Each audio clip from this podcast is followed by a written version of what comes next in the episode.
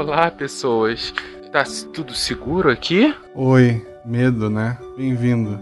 Essa é a sala de controle. Oi. É, Você deve ser essa tristeza, né? E qual o sexo do nosso humano? O, o Tarek é masculino e eu sou alegria.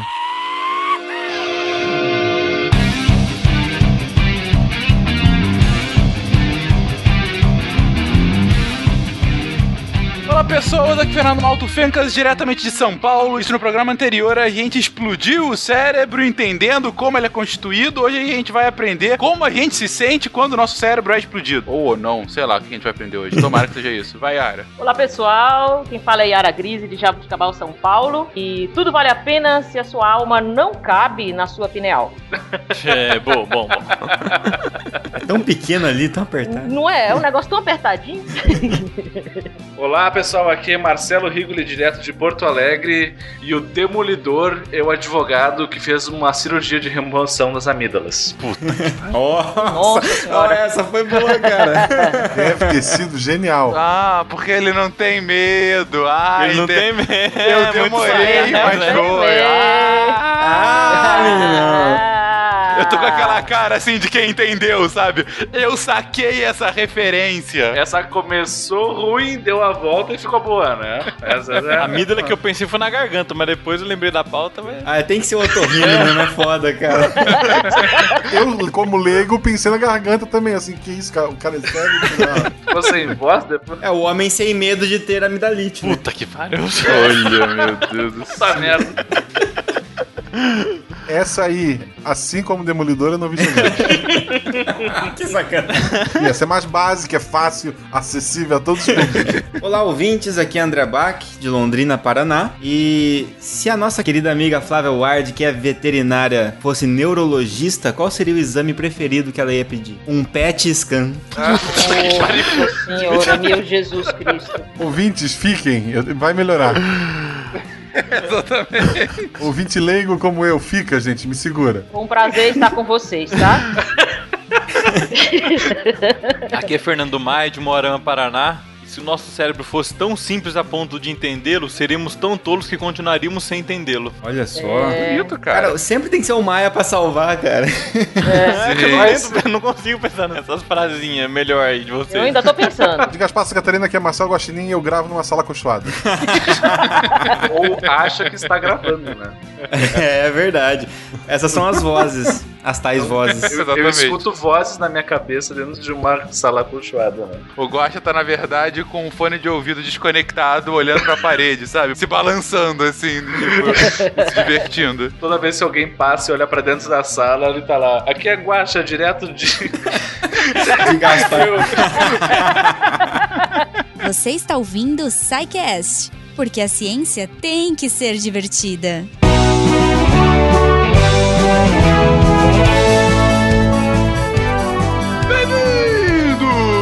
Mais uma sessão de Recadilhos do SciCast. Eu sou o Fencas. E eu sou a Jujuba surda.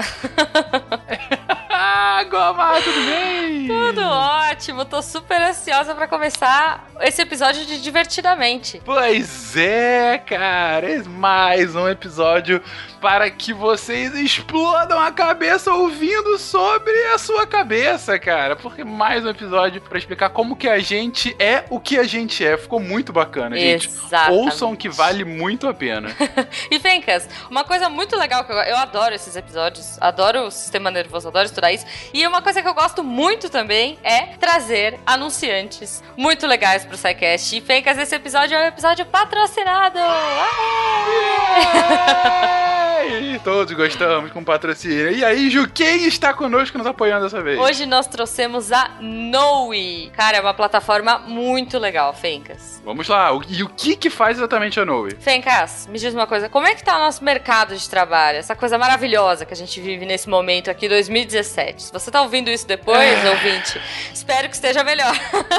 Já esteve pior, mas tá melhorando muito lentamente. O negócio é que você tem que conseguir se destacar. Num mercado que Sim. Tá retraído com muita competição, você tem que ter algum diferencial pra se destacar, né? Fencas, e olha só que legal, a Noe, o nosso anunciante de hoje, ele é uma plataforma online de aconselhamento de carreira. Olha que bonito. Olha. Mas o que que é uma plataforma de aconselhamento de carreira, Ju? Tá. Fencas, é o seguinte: basicamente, ela conecta pessoas interessadas em adquirir e compartilhar conhecimento. Muito fácil, né? Vou explicar melhor. Ah, tudo rola nessa plataforma em forma de videoconferência. Então, como funciona? Olha. Você é um user, certo? Uhum. Olha que bonito. E aí você entra lá na plataforma e procura um advisor ou um mentor. Olha que nome bonito. E aí, o que que acontece? Os advisors, eles estão lá com todo o seu conhecimento para os users, para você que quer, meu, melhorar os seus skills. Olha que bonito. E como que um advisor ajuda o user a aumentar seu skill, Jô?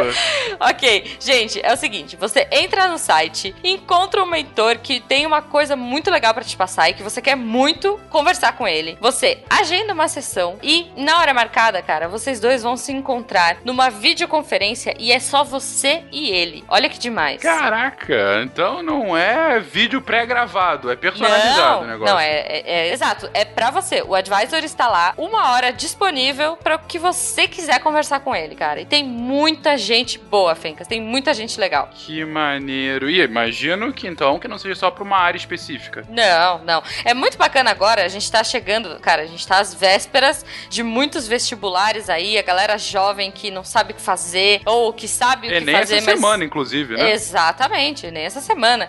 E FUVEST chegando, muitos vestibulares. Então, assim, uma coisa muito bacana, Fencas, é que essa plataforma, ela ajuda as pessoas, e principalmente os jovens, a conhecerem os assuntos que eles não dominam. Então, sei lá, se você tem alguma dúvida sobre a carreira que você quer ingressar, ou sobre, pô, eu vou prestar vestibular de X, quero falar com um especialista dessa área. Eles estão lá e eles estão prontos pra você. Olha que demais. Excelente. Cara, então é isso. Se você está com uma necessidade de aprender mais sobre o que você quer fazer da vida, Uhum. ou aprofundar os conhecimentos que você necessita para progredir na sua carreira, ou conhecer gente interessante, né? Cara, é- agora é hora. Vai lá na plataforma, entra lá, Uhum. procura pelos seus mentores e vai falar com eles. Nesse momento, agora, o que você tá fazendo ouvindo? Vai lá. Isso, isso. Entra lá, se cadastra e, cara, você vai ter a oportunidade de falar com profissionais que já estão na área há anos, tirar dúvidas e, de repente, pô, fazer o seu Enem, os seus vestibulares aí, suas provas, bem mais tranquilo, sabendo que carreira você vai seguir, pra onde você vai e o que- quais são os desdobramentos da carreira que você pretende. Olha que legal. Muito maneiro, mas Ju, Ah, Ok, eles estão aqui anunciando nesse programa, ótimo, para que os ouvintes do SciCast possam conhecer. uhum. Mas é só isso, a gente vai ficar nisso, o SciCast não vai ter mais nenhuma ação junto à Noe. Feiquinhas! Quem melhor pra falar de carreira do que os nossos Psycasters, cara?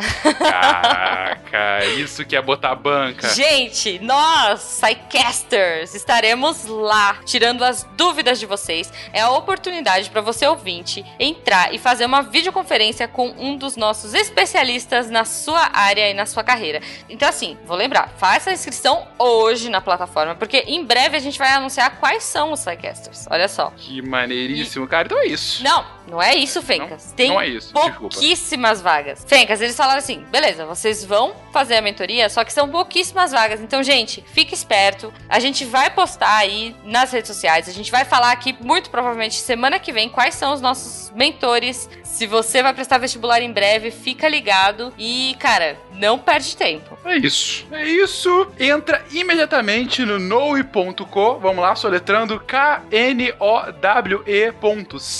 Isso. E vai fazer a sua inscrição e fale com os sidecasters. Exato. Fale com outros mentores. Seja você mesmo um mentor. Se você é um cara que sabe dos Paranauês da sua área e você quer distribuir a sua informação pelo mundo, vai lá e se inscreve para ser um mentor, para conversar com outras pessoas, para ajudar essas pessoas. Não é isso, Ju? É isso, Fencas. Inclusive, eu tô pensando aqui, eu acho que eu vou falar pro Guaxa pra gente dar alguma mentoria quântica aí do Missangas, ó.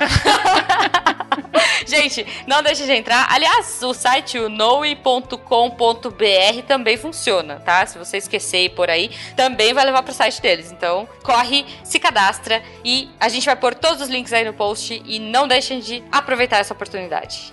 Excepcional, Ju, excepcional. Agora, recados muito brevemente, já que esse recado já está gigante. Primeira coisa, CCXP. De 7 de dezembro a 10 de dezembro estaremos lá no CCXP aqui em São Sim. Paulo para falar com vocês, abraçar começar aquele encontro podcast, aquela coisa bonita, aquela mistura, aquele suor, aquela tintura, aquela coisa maravilhosa que a CXP sempre. Isso, fiquei sem fôlego. Se você quiser falar com a gente e agradecer a Noe e elogiar, e elogiar esse episódio de Explodir Cabeças, contato arroba scicast.com.br ou entre em contato aí no post, fale conosco. E se você quiser continuar apoiando de forma ainda mais efusiva o patronato do SciCast pelo Patreon, pelo PagSeguro, nos ame a partir do patronato. Exatamente, Fequinhas. Vamos correr pro episódio. Lembrando a galera que teve episódio novo na semana passada, então não deixem de ouvir que tá demais. Cara, cara, é, é- tanta novidade, tanto podcast novo que a gente até esqueceu de anunciar aqui. Pois é. Desde semana passada, a gente começou essa nova empreitada, uma empreitada diferente que a gente começou com a galera lá da Sociedade Brasileira de Nefrologia e um podcast sobre nefrologia e assuntos correlatos. Gente, a gente falou sobre genética. Se você ainda não ouviu, tá excepcional. Falamos sobre CRISPR, falamos sobre como a genética tá influenciando agora a galera que, que cuida dos seus rins, enfim, dá uma ouvida que ficou muito bacana. Exato. Agora vamos correr pro episódio porque eu quero entender como a tristeza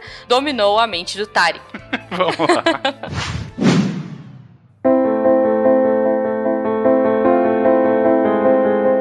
Para avançarmos na compreensão do cérebro humano, é essencial entendermos a dinâmica dos sentimentos e emoções. O cheiro do bolo que nos remete à infância, ondas sonoras coordenadas, como a música que fazem nossos olhos transbordarem, ou uma situação social que nos causa o mais apavorante desespero. A evolução está constantemente moldando nosso comportamento, da época que ainda nem sabíamos que tínhamos um cérebro. O âmago cerebral antigo encarregar-se-ia da regulação biológica básica, na cave, enquanto nos andares de cima o neocórtex deliberaria com sensatez e subtileza. Em cima, no córtex, encontrar-se-ia a razão e a força de vontade, enquanto embaixo, no subcórtex, se encontraria a emoção e todas aquelas coisas fracas e carnais. Antônio Damasio. Se esse podcast de ciência já te emocionou, agora você vai descobrir como e por quê.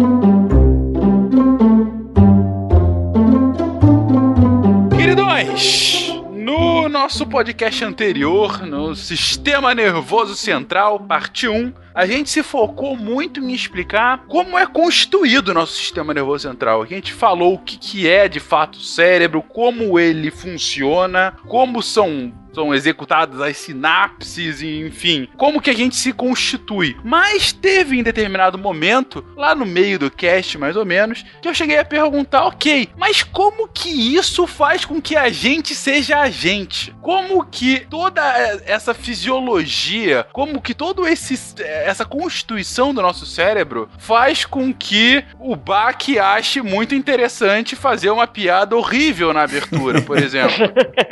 Isso a ciência não explicou ainda. Isso a gente não consegue explicar, né? Então, ainda que ela não explique exatamente a piada do Bach, eu pergunto a vocês, como que a gente consegue chegar a essa explicação? Como que a- o que nos constitui como ser vivo acaba nos constituindo como um ser humano? É, o que a fisiologia leva a, de fato, esse eu, né? Isso, como a gente se identifica, como a gente se constitui no mundo e em sociedade, enfim. E é claro que para uma pauta dessa, a gente não poderia sofrer sem trazer o nosso querido psicólogo para nos ajudar nessa busca infindável sobre a vida, o universo e tudo mais. Ei. Então, entrando no time aqui dessa pauta, Marcelo Rigoli chega trazendo um pouquinho mais de loucura. E aí eu pergunto a vocês, gente, e aí? Como que isso funciona? Como que a gente consegue entender o que nos constitui como ser pensantes? A, a Flávia foi no canto do ringue, botou a mãozinha, o Rigo lhe deu aquele tapinha, né? Here comes a new challenger. O Fencas basicamente me botou no corner aqui e lançou a pergunta do século, né? Como que a gente compreende a passagem dessa circuitaria, desse gigantesco emaranhado de hardware que a gente tem, dessa massa cinzenta, gordurosa, eh, elétrica que fica dentro dessa caixa óssea na nossa cabeça, e isso nos torna esse fenômeno humano que a gente é e uma série de pensamentos e coisas metafísicas que a gente pensa e emoções e sentimentos e processos cognitivos e movimentos deliberados e não deliberados e sonhos e pensamentos, etc. Né? Então, assim, é isso com que até um pouco do, do texto inicial que a gente trouxe traz, assim, né? É isso que a gente vem se debatendo muito enquanto espécie, né? Desde que a gente se deu conta da nossa própria consciência, né? O Damasio, eu acho que é um cara que discute bastante isso, assim, né? Ah, os ouvintes aí que, que tiverem interesse, recomendo ler todos os livros do Damasio, O Erro de Descartes, né? O Mistério da Consciência, Em Busca de Spinoza, né? Ah, vale a pena ele estar tá sempre nessa discussão, assim, né? Dessa dialética, vamos chamar assim, entre o que, que nos constitui enquanto ser humano, né? Então, assim, até o último livro dele é basicamente essa discussão discussão, assim, até não tive oportunidade de ler ainda para estar tá opinando, mas pelo título e pela síntese eu entendi que é isso. Me corrijam se eu entendi errado. E já existiram diversas teorias sobre isso, né? Então, assim, antes da gente entender que o cérebro estava envolvido nisso, né? A gente entendia já que tinha alguma coisa no nosso corpo que fazia esse trabalho, né? A gente já chamou isso de alma, a gente já chamou isso de éter, né? Até a Yara falou, né, da glândula pineal ali, né, que fazia, tinha uma porta USB ali que conectava com a alma, né? A gente já tentou fazer essas conexões, porque da maneira como o nosso cérebro foi construído pelo processo de seleção natural e evolutivo, parece meio inconcebível que todos esses processos caibam ali, né, nessa caixinha de, de, de gordura, né, basicamente, que está ali dentro, né, todos esses fenômenos que parecem tão complexos e subjetivos. Mas é ali que tudo se passa, né? Então, assim, uh, parece quase incognoscível que, que, que tudo que, que a gente sente, todas as pessoas que a gente já amou, todas as pessoas que a gente já odiou, passaram ali, né? Foram sinapses que se deram ali, né? Mas foi ali. E já assim, a gente já teve teorias mais localizacionistas, a gente teve teorias mais místicas, mais esotéricas sobre isso. Mas hoje a gente vai tentar passar então por algumas ideias gerais sobre como algumas partes do cérebro e como elas interagem entre si vão gerar certos fenômenos cognitivos, emocionais, que se manifestam no nosso dia a dia aí, em termos de processamento geral, que nos tornam quem a gente é, desde processamento emocional, processamento cognitivo, para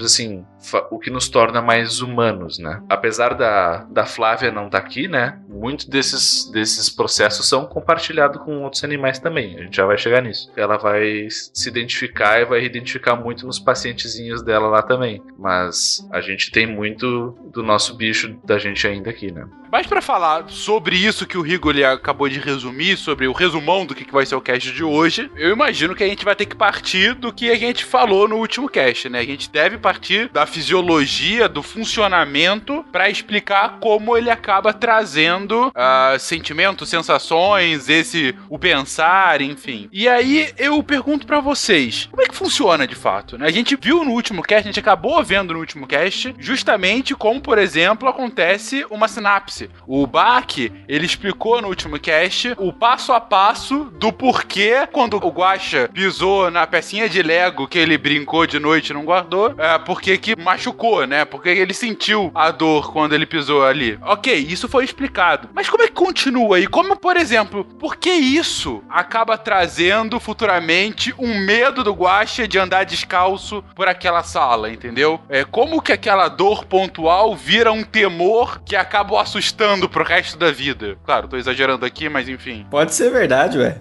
Legofobia. Esse negócio das fobias é outra coisa que me enche o saco. Não existe, em termos diagnósticos, aracnofobia, copofobia, aguafobia. Isso não existe, tá? Gordofobia. Ah, gordofobia. Isso não é um diagnóstico real. O que existe é fobia específica. E aí, dentro disso, a gente vai dizendo o que, que é a fobia. Se a fobia de aranha é uma fobia específica de aranha, é uma fobia específica de água, é uma fobia específica de celulares, é uma fobia específica de gente gorda, não sei. Esses nomes aí eles criaram para ficar mais divertido para a população, assim. Ficar... Você sabia o que é gefirofobia? É o medo de atravessar atravessar pontes, é isso? É, eu não sei, é alguém Caramba. que tinha um fetiche por radicais gregos de palavras e Phobos, né? Phobos é medo, não sei o que lá. E daí, Eu acho que é o Cortella que faz isso, cara. Fobos que vem de, fo... de medo que vem de... A fobia, ela. Tem como base. o medo, que é do grego o Phobos. De, de todas as fobias, a que eu mais gosto é a hipopótamo-monstro equipedaliofobia, que é o medo de palavras grandes. Eu acho excelente, porque você coloca uma palavra gigantesca, o cara nunca vai falar qual é o medo dele. Qual é o teu medo? Eu não posso falar, não O dá. paciente não consegue falar o diagnóstico dele. né? Exatamente. Eu acho sensacional. Imagina quando o médico deu o diagnóstico, o cara saiu correndo do consultório. Para, para! O Malta começou a falar, eu achei que era medo de hipopótamo e pegalinho. Não sei. Sua tristeza. Oh, que bom. Eu, eu sou a alegria. Aí vai começar o quê? Teve um processo de aprendizagem, né, que a gente chama. E aprendizagem aqui é no sentido amplo da palavra, em que vai ter alguma informação armazenada em que o organismo interagiu com o ambiente e houve uma modificação de como o organismo reagia ao ambiente antes e como ele vai partir reagir a partir de então. O organismo, no caso do exemplo aqui, era o guaxa, né? E o ambiente era a casa dele com ou sem Lego. Então o que, que acontece? Antes do evento, ele estava reagindo de uma maneira ao ambiente, no caso, os corredores da casa dele. A partir daquele momento, ele sofreu uma aprendizagem de que, vamos tentar colocar em palavras, né? Porque essa aprendizagem é o que a gente chama de uma aprendizagem implícita. Ela não necessariamente é verbal, ela não necessariamente é colocada em palavras, né? Então, aquela dor, ela ficou pareada ela ficou associada com aquilo que ele estava vivenciando no momento. Então vamos dizer assim, o Guaxa estava andando no corredor, ele pisou no Lego, sentiu uma dor ah, lancinante no pé e o que que ele estava ali? Ele estava no corredor escuro à noite, ele estava Nu. nu Nu. Logo, ele colocou a mão na parede, ele sentiu a textura e a temperatura da parede. Ai, meu Deus. Ele sentou no chão e sentiu o piso gelado na bunda, no chão. O toque gélido do chão em sua bunda. Fala assim pra ficar mais bonito. Caraca, isso tá virando, sei lá o que que isso tá virando. Olha só, fobia não existe, mas tara, Tara específica, viu? porra, a tara é bem específica. Ok, fobia não existe, filia tem, é? É? Passou sua mão pela, pela parede suada lentamente enquanto escorria.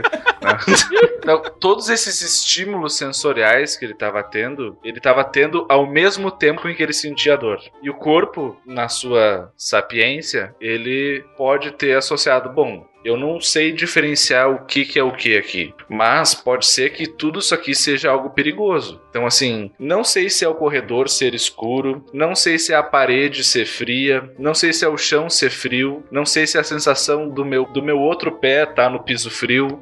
Ah, eu, não, eu não sei, o corpo não sabe, mas eu sei que quando eu sinto essas coisas, eu tô sentindo uma dor horrível junto. Então ele associa. E a gente tem uma predisposição muito forte a associar estímulos negativos, ou seja, dor, né, nojo, medo, né, todas as emoções negativas, que depois a gente vai ver rapidamente, ah, muito mais facilmente serem pareadas com estímulos neutros. Porque vamos dizer assim, sei lá, uma parede gelada, passar num corredor e tal, são estímulos relativamente neutros, assim, né? Então a partir daquilo ali rolou um pareamento. E provavelmente da próxima vez que ele passar pelo corredor, ele vai sentir uma emoção negativa, talvez medo, porque o corpo tá. Opa, a última vez que eu, vamos dizer assim, colocando em palavras o que tá rolando no corpo ali, é, opa, a última vez que eu passei aqui, eu sofri, então fica ligado. Por mais que racionalmente não faça sentido, as estruturas cerebrais que estão envolvidas nessa aprendizagem, ela não é racional, ela é muito primitiva. E ela tá tentando te proteger, porque ela não sabe se, ah, era porque tinha um Lego, agora não tem Lego. Mas ela tá tentando te dizer assim, cara, se liga, a última vez que tu passou aqui, tu quase morreu de dor. Então, pelo amor de Deus, olha onde é que tu tá pisando. Isso tem muito a ver com a entrada do próprio Rigoli na- no cast, né? Porque, assim, é uma das estruturas mais importantes nesse aspecto é a própria amígdala cerebral, né? E o Demolidor não tendo amígdala, não é o Demolidor da Marvel, tá?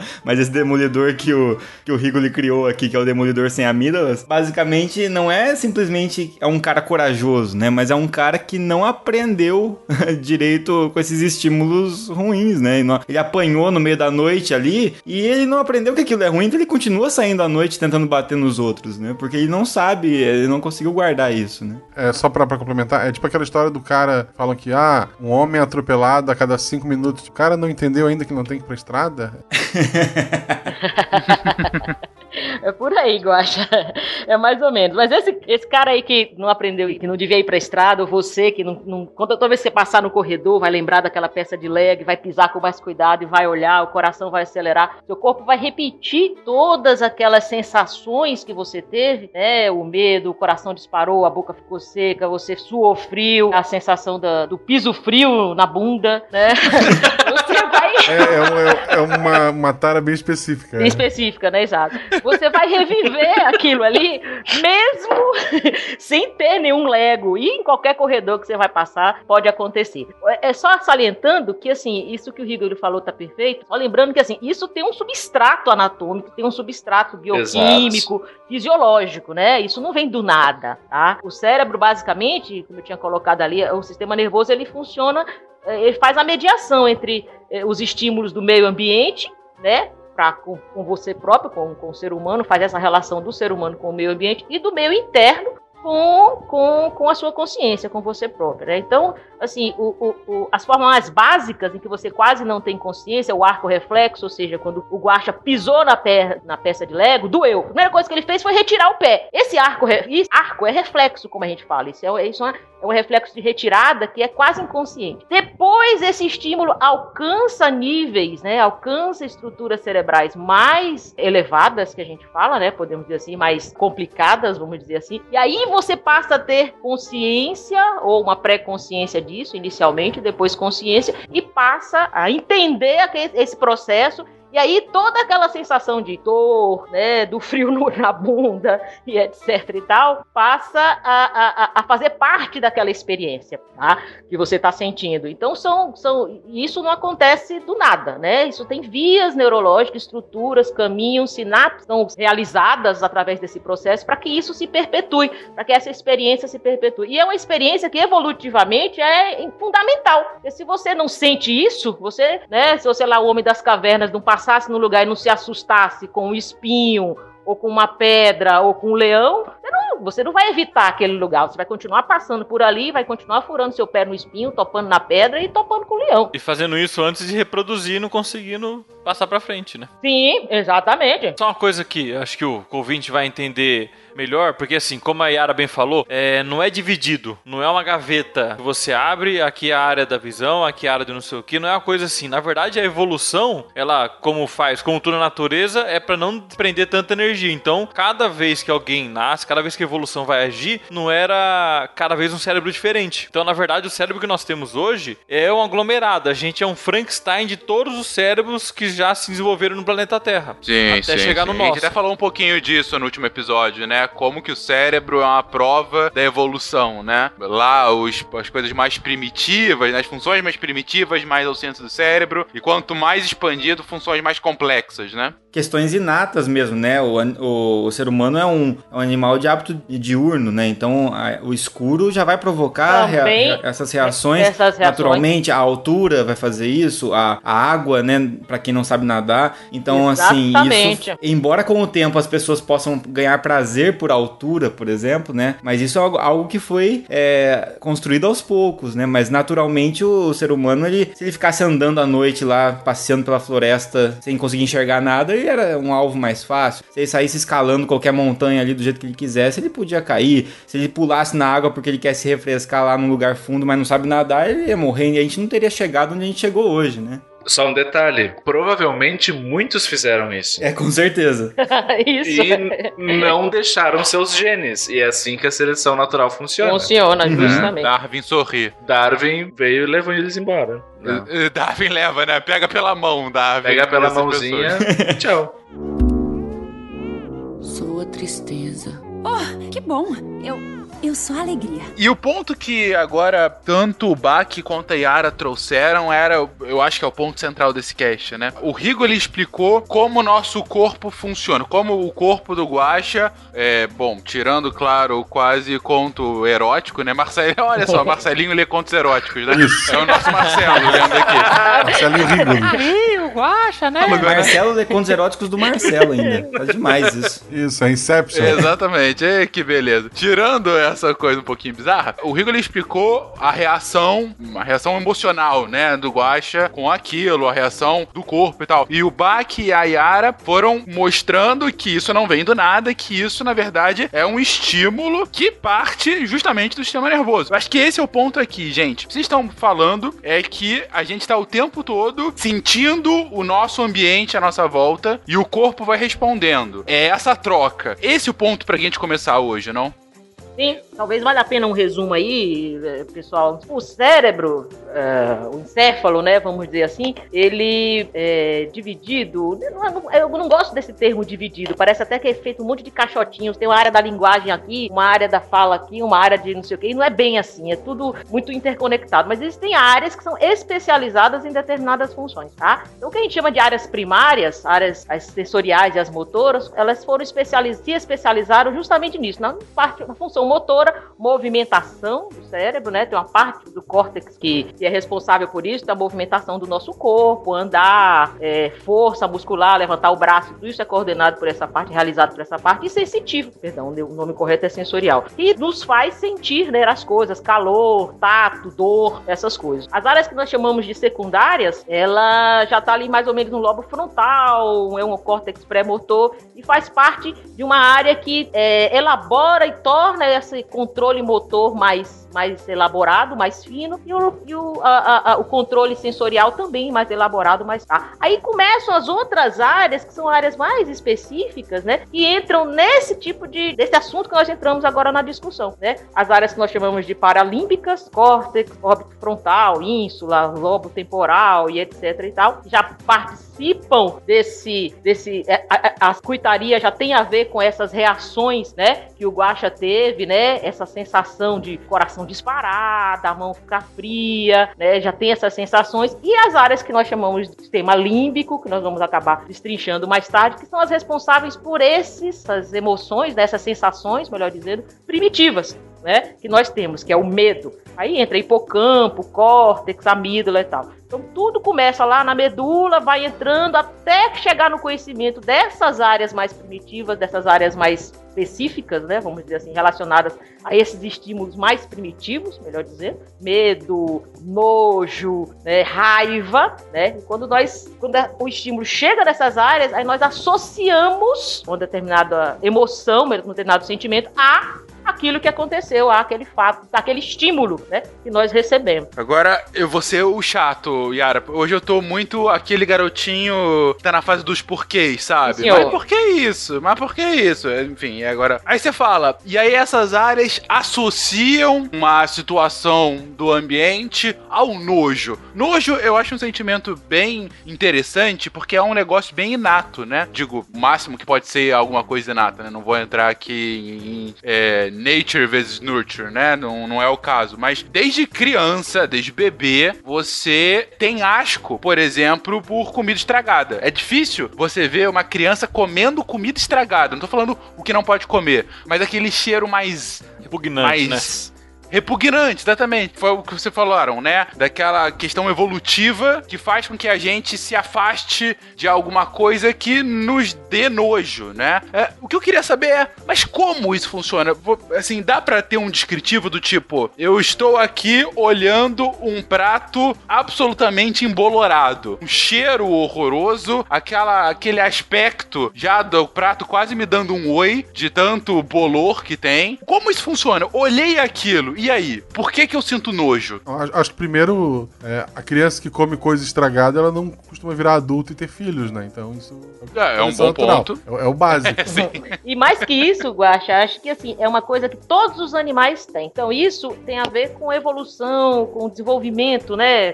E todos os animais têm isso daí. Nenhum animal come comida estragada, tá? A não ser os, os abutres ou que da cadeia alimentar que fa- tem a função de fazer isso, né? Vamos dizer assim. Mas nenhum animal come Uhum. comida estragada. Então, o Rigo ele até colocou, foi como, foi no link do post, né, né Rigo, que você colocou, não sei se foi o Rigo que colocou, não sei. É, é, se a gente vê ah, o feto dos vertebrados, né, logo nas primeiras semanas, são praticamente indistinguíveis. Né? Você pega um, feto de, de, de uma semana de, de um ser humano, de um rato, de um pássaro, na verdade, os mamíferos, vamos dizer assim, são prática, é difícil você dizer, você olha a foto e fala, nossa, mas isso é, é um ser humano, vai virar um rato, vai virar um cachorro, vai- o que, que vai ser? É tudo muito igual. E essas estruturas muito básicas, né, que são essas estruturas do sistema límbico, praticamente todos os mamíferos têm. né? Então isso vem da nossa evolução. Né? Então não é só a criança que realmente ela sabe que se ela comer, sabe assim, né? Se ela comer alguma coisa estragada, ela não vai passar os genes dela adiante. Mas isso já está nela há muitos e muitos e muitos séculos. Isso tem a ver com a evolução. Isso era do, do primeiro mamífero que apareceu e que deu origem a todos os outros. É, e aí alguns desses estímulos, né, eles vão acabar disparando essas respostas fisiológicas que a gente acaba tendo. Por exemplo,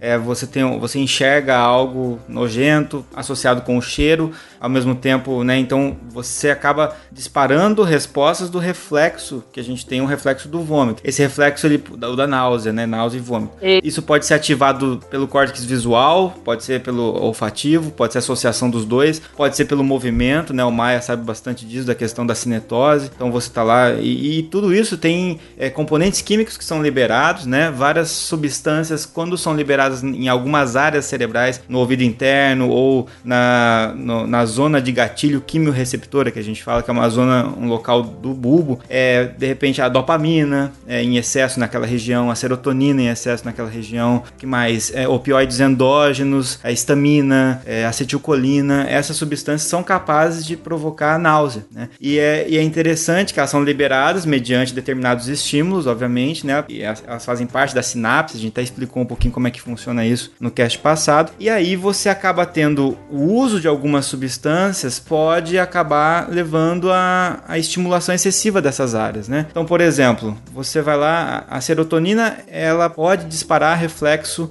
é, de vômito na zona do gatilho que eu expliquei lá. Então, se você vai lá e começa a tomar um, um antidepressivo, por exemplo, né, da classe da fluoxetina, e isso aumenta a serotonina no seu cérebro, isso faz com que esse aumento de serotonina, ao mesmo tempo, esteja tentando corrigir uma falta na região que é responsável por controle de humor e etc. Mas ao mesmo tempo eu estou aumentando serotonina em uma área que é não necessitava desse aumento. E isso dispara o reflexo do vômito. Mesma coisa para alguns alucinógenos, né? E então por aí vai. Então Sim. tem toda essa relação. A gente falou sobre isso, inclusive, no cast de fármacos, se eu não me engano. Também, né? exatamente. Quando a gente tava falando de De efeitos colaterais, a gente estava falando, né? efeitos colaterais. De quando eu Perfeito, busco um exatamente. efeito terapêutico numa área acabo gerando efeitos colaterais em outras, né? Então, Sim, o que eu tô sim, querendo mostrar com isso é que a gente tem uma, um nível, talvez, é, é, genético envolvido, memória genética, ou seja, como for, passou os genes adiante, como a seleção natural que o, que o Rigolo citou. A gente tem ali Você falar como Ezio, mas tudo bem. é.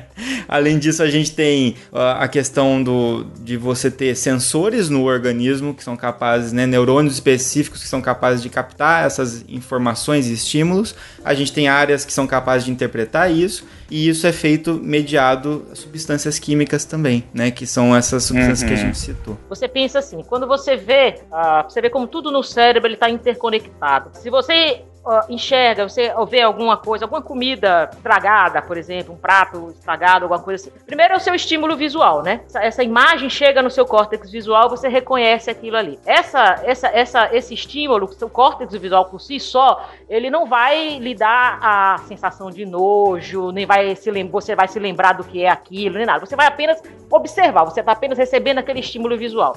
Esse estímulo vai então para uma área de memória, vamos dizer assim, ali perto do lobo temporal, o, o lobo é, occipital, ou seja, na parte de trás do cérebro, que é o responsável pela área da visão, a área da visão primária. Aí vai para as áreas associativas, ali perto do lobo temporal, parietal mais ou menos, em que você reconhece aquilo como um prato de comida estragado. Tá? No momento que você reconhece aquilo como um prato de comida estragado, você tem ligações, né? Você tem estímulos para essas áreas primitivas que a gente falou, tá? Do sistema límbico, a amígdala, hipocampo e etc e tal. E esse, a visão de alguma coisa estragada faz disparar em você a sensação de nojo, né? E aí você tem a sensação, aí você faz a face, né? Que todo mundo que vê alguma coisa faz, nossa, que eca, que asco, né? A gente sente aquilo.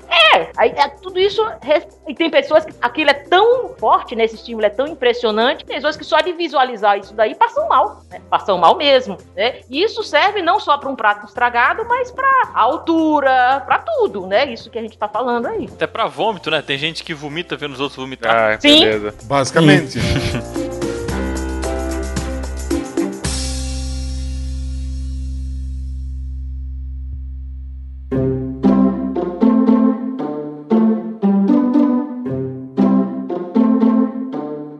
quanto essas coisas podem ser mais ou menos facilmente aprendidas eh, também, né? Então, assim, por exemplo, a gente muito mais facilmente vai identificar um pedaço de carne podre, né? A gente vai ver pela fisionomia daquilo, pelo cheiro, né? A gente vai, mesmo que a gente nunca tenha visto um pedaço de carne podre na vida, que é difícil, mas a gente vai cheirar aquilo, vai ver, vai dar repulsa. Mas ao a gente, por exemplo, a gente pode um, eventualmente comer alguma coisa que parecia boa, mas a gente passa mal depois de comer aquilo.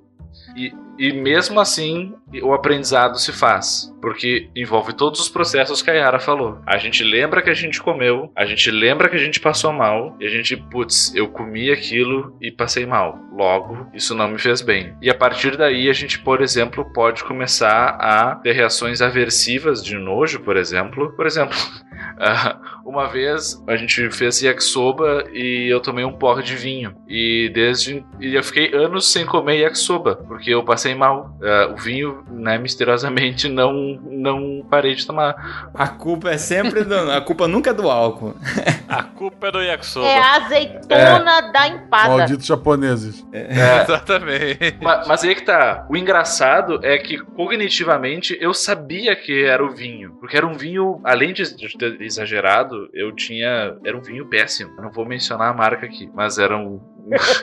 mas era um vinho horrível. Eu sabia, eu, eu não não tava negligenciando que. dizendo que o yakisoba era ruim. Eu sabia que tinha sido o vinho. Mas o que eu não conseguia voltar a comer era o yakisoba. Porque era o yakisoba que eu tinha gorfado no dia seguinte, entendeu? Porque era ele que eu tinha pareado com a sensação de vômito, vômito. com a sensação de passar mal. É, né? e, e essa memória olfativa, memória de paladar, é, tem uma ligação realmente muito intensa com, com a nossa memória, né, que a gente chama de memória. Então é muito comum a gente lembrar de, de perfumes, lembrar de, de cheiro de determinada coisa, né? Por exemplo, é, é absurdo. Pra mim, acho que pro Guache talvez aconteça, né? Cheiro de carta nova do, do Pokémon, por exemplo, né? Do, do baralho. Isso. Isso. é uma coisa que é, é um cheiro que só tem ali, carta de Magic, de, de Pokémon que tem esse cheiro. E se ele começou lá atrás já jogar, a colecionar, toda vez que ele abre e sente aquele cheiro, ele, ele sente uma, uma certa, um certo conforto, né? Por estar com aquilo. Então, eu imagino que tenha, é, tem justamente essa relação do aprendizado. E como o Rigolo está citando, a gente está citando muito a questão do aprendizado é por algo ruim, né? Algo que dor, né? As emoções que ele citou negativas. Mas já também é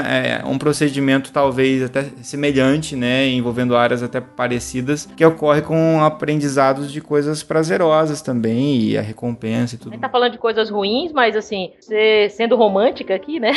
ah, você sente um perfume e lembra do cheiro do- da pessoa amada, né? Do namorado, ou seja, aí o coração dispara, vem um monte de sensações e emoções e, e lembranças e etc e tal, que não necessariamente precisa ser sempre uma coisa ruim. É porque ah, ah, essas sensações de de tristeza, de raiva, de nojo, que a gente está falando tanto de medo, é o que acabam marcando mais, é, marcaram mais evolutivamente o ser humano, né? Mas não necessariamente é para uma coisa ruim, não, não. É, e às vezes a gente presta muita atenção nas respostas periféricas, quer dizer, fisiológicas que a gente tem quando isso acontece, quando uma coisa acontece. Então, por exemplo, é, dispara respostas que não são mais simplesmente do sistema nervoso central, mas também do sistema nervoso autônomo, por exemplo, que controla batimento cardíaco, né, que controla é, calibre de vaso sanguíneo, que controla dilatação de brônquios ou não. Então, respostas de fuga ou luta, por exemplo. Então, você acaba tendo respostas periféricas que é, são aquelas que a gente acaba sentindo até mais, né? Então, é, isso é muito interessante porque às vezes o indivíduo que tem lá uma, um ataque de, de síndrome do pânico, por exemplo, né? E ele tá lá com, com taquicardia, com aquela, ele tá ele presta muita atenção nesse, nessas sensações, não exatamente na, na, questão psicológica. Então ele começa a pensar, pô, eu tô com taquicardia, tô com arritmia, eu vou procurar. A maioria das pessoas acaba indo procurar o cardiologista, fala, pô, eu tô tendo um disparo do coração aqui do nada, parece que eu vou morrer. Só que é uma resposta que tá vindo, na verdade, do sistema nervoso central, né? E às vezes é difícil convencer o cara que o problema dele não é cardiovascular, a origem não é cardiovascular, e você precisa encaminhar ele pro psicólogo e psiquiatra, né? E às vezes ele fala, que tá querendo me chamar de louco, não sei o quê, e acaba buscando várias outras é, outros médicos, até aquele que vai falar assim, não, beleza, não vai prestar atenção de repente tanto e vai acabar é, encaminhando, sei lá, tratando ele pro coração até ele perceber que não é o problema, que não, que não tá resolvendo, né? E ele vai ter que ir num, num psiquiatra é, e num psicólogo. Então isso é bem interessante, a gente acaba às vezes prestando atenção no, no que a gente tá sentindo, o tremor na mão, né, o batimento cardíaco, aquelas sensações que a gente tem, todo mundo já passou de uma ansiedade situacional, por exemplo, de apresentar um trabalho na frente de alguém, ou falar em público, ou qualquer coisa assim. Né? Exatamente. E é muito daí que vem a relação do pânico com a agorafobia, né? Que é o medo de sair para lugares muito abertos ou muito fechados, né? Então a pessoa começa a ter o um ataque de pânico na rua e ela começa a parear todas essas sensações que ela tá tendo com tá na rua e não ser acudida e, ah meu Deus, então é quando eu tô na rua que isso acontece. É mais ou menos isso que ela aprende, que nem o, o corredor do Guacha com o Lego. Ideia fixa, pelo amor de Deus. Me deixa com o meu Lego. cara. E às vezes até, por exemplo, a gente vê bem no, é, na parte também do sistema auditivo, algumas pessoas têm algumas doenças autoneurológicas, doenças que dão tontura. Uma tontura, por exemplo, uma infecção. E às vezes a pessoa consegue, é, a pessoa por mecanismo central, passando pela amígdala, pelos sistemas que nós estamos falando aqui, ela consegue perpetuar essa resposta de, por exemplo, de um desequilíbrio ou de um sintoma autoneurológico, por exemplo, associado à agorafobia. Alguns tipos de pacientes que eu recebo na clínica, o paciente teve um evento autoneurológico, teve uma infecção, uma tontura absurda, aguda, numa determinada situação. Aí ele correlaciona, toda vez que ele tem alguma carga emocional afetiva alta ou passa por uma emoção grande, ele faz aquele circuito de novo e faz a tontura. E, e além disso, já na agorafobia também, o outro problema é que no, no transtorno do pânico, você tem esses ataques, eles são súbitos, né? Então a pessoa não, às vezes ela não consegue identificar muito bem o que dispara isso para ela, e então você começa começa a ficar com uma certa ansiedade no sentido de a qualquer momento isso pode vir de novo. É, e vira um ciclo, né? Porque a qualquer momento vai virar de novo, então você fica preocupado qual momento que vai ser. Bom, vocês estão descrevendo aí, uh, em alguns momentos a gente já falou do nojo, falou de medo, né? Falou no, no, teatrinho da tristeza inerente ao nosso querido produtor. Todas essas são emoções, ou foi assim que o Divertidamente me ensinou. Uhum, exato. Qual é a diferença de uma emoção para um sentimento? É, não é a mesma coisa no final? Não vão ter, é claro, assim, como tudo na psicologia, não existe um consenso e não nada é lavrado em pedra, né? Mas, uhum. assim, o que, que dá pra gente dizer uh, a partir de certos pontos de vista e a partir de um certo consenso sobre alguma coisa? Vamos partir do ponto do divertidamente, né? Uh, existe o que a gente chama de emoções básicas, tá? As emoções básicas, elas são um conjunto de emoções que são inatas aos seres humanos humanos e como até o próprio Darwin uh, postulou lá na expressão das, e das emoções nos homens e nos animais, elas não são só dos homens, né, dos seres humanos. Por isso até já mencionei a Flávia antes, que elas não precisam ser aprendidas, né, elas não precisam ser ensinadas. Qualquer ser humano, em qualquer cultura, vai desenvolver e vai ser capaz de expressar e reconhecer essas emoções. Ou seja, essas emoçõezinhas que a gente vê lá no filme, que são as emoções de alegria, tristeza, raiva, nojo e medo, e aqui faltou no filme, no caso, a surpresa, são as que foram postuladas lá inicialmente pelo Darwin, retomadas depois pelo Paul Ekman. Né? Paul Ekman é um psicólogo americano que, diz assim, no final dos anos 60 e início dos anos 70, retomou as pesquisas do Darwin, partindo do, de qual pressuposto? Isso é bem importante, tá? Que o importante de uma emoção é o quê? Que ela teria um conjunto característico de uma configuração de expressão facial que iria comunicar um estado interno. Ou seja, para uma emoção ser uma emoção e ela ser básica, ela teria que ter uma expressão facial característica e a gente teria que Uhum. encontrar ela em todas as culturas. Seria uma coisa inata, independente de qualquer contato anterior, ok. Exato, né? Então, assim, até porque, por exemplo, ele não tinha muito exame, possibilidade de estudar nada de neurociência na época, né? Então, assim, esse era o acesso que ele tinha, né? Então, era até bem interessante o acesso em termos de ciência que ele poderia fazer. Então, o que que, o que, que ele fez, né? Ele fez estudos transculturais, que a gente chama, né? Então, ah, ele fez, claro, em várias culturas ocidentais, óbvio, né? Foi para Ásia, foi para África, foi conseguiu ir em várias vilas isoladas. Algumas ele conseguiu ir até em, em algumas que eram ainda sem contato com o mundo ocidental, né? No caso nós. Aí ele teve que fazer vários contatos com antropologia, né? Porque eles têm métodos bem interessantes de observação, né? Então, por exemplo, logo eles já sacaram, né, que as câmeras eram para filmar eles, né? Que, enfim, eles, eles são humanos inteligentes como a gente, né? Não é porque eles são isolados que eles são idiotas. Então, tinha toda uma mecânica de espelhos onde, na verdade, a câmera não estava filmando quando ela estava apontando, né? Então, eles conseguiam filmar as interações e, e flagrar as, as expressões. Eles levavam várias fotos, né, de expressões faciais, né, para as pessoas. Eles tinham que nomear na língua deles. Isso tinha todo um trabalho de tradução e retradução.